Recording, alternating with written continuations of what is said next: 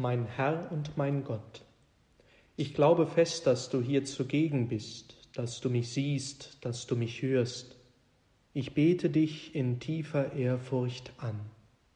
Ich bitte dich um Verzeihung für meine Sünden und um die Gnade, diese Zeit des Gebetes so zu halten, dass sie mir Frucht bringt.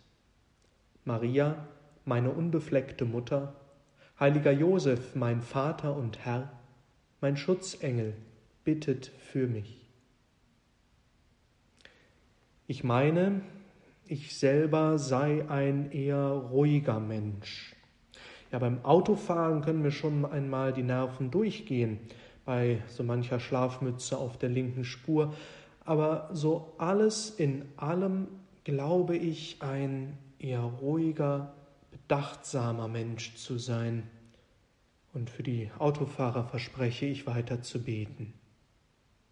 Ich merke manchmal, dass mir Menschen, die so schnell in ihrem Handeln sind, ständig neue Ideen, neue Projekte, ganz spontan, möglichst zügig in die Tat umsetzen wollen, für mich manchmal sehr, sehr anstrengend sind. Denen möchte ich dann gerne zurufen, Stopp, erst mal durchatmen, zur Ruhe kommen, im Gebet vor Gott tragen, dann können wir darüber reden, was von den Ideen gut ist, was umsetzbar ist, was getan werden sollte. Ganz in Ruhe halt. Ich fühle mich mit dieser meiner Meinung und meiner Haltung sehr auf deiner Seite, Herr.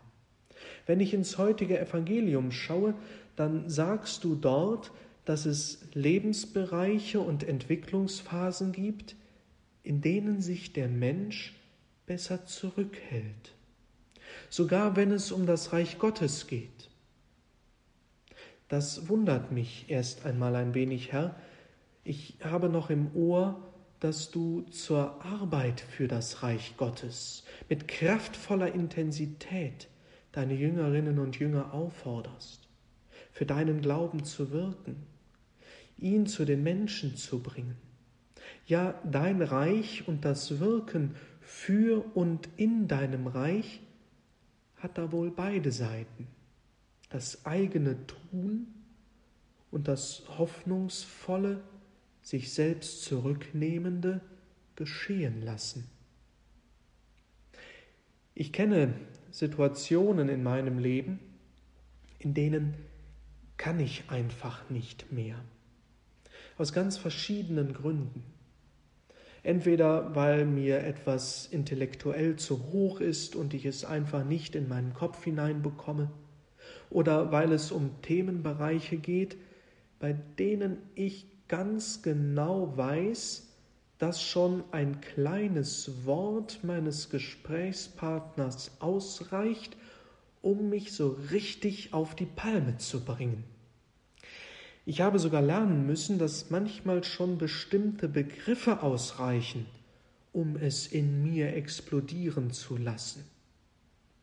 Oder es gibt auch äußere Gründe, die mich an meine Grenzen kommen lassen.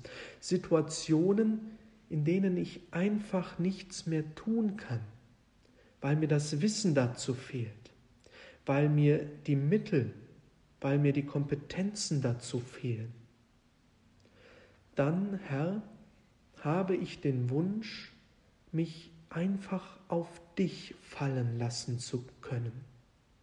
Nicht, weil ich faul wäre, nicht, weil ich keine Lust hätte, nicht, weil ich die mühevolle Arbeit einfach gerne auf jemand anderen schieben möchte, nein, weil ich einfach nicht mehr kann, weil es einfach außerhalb meiner Möglichkeiten liegt.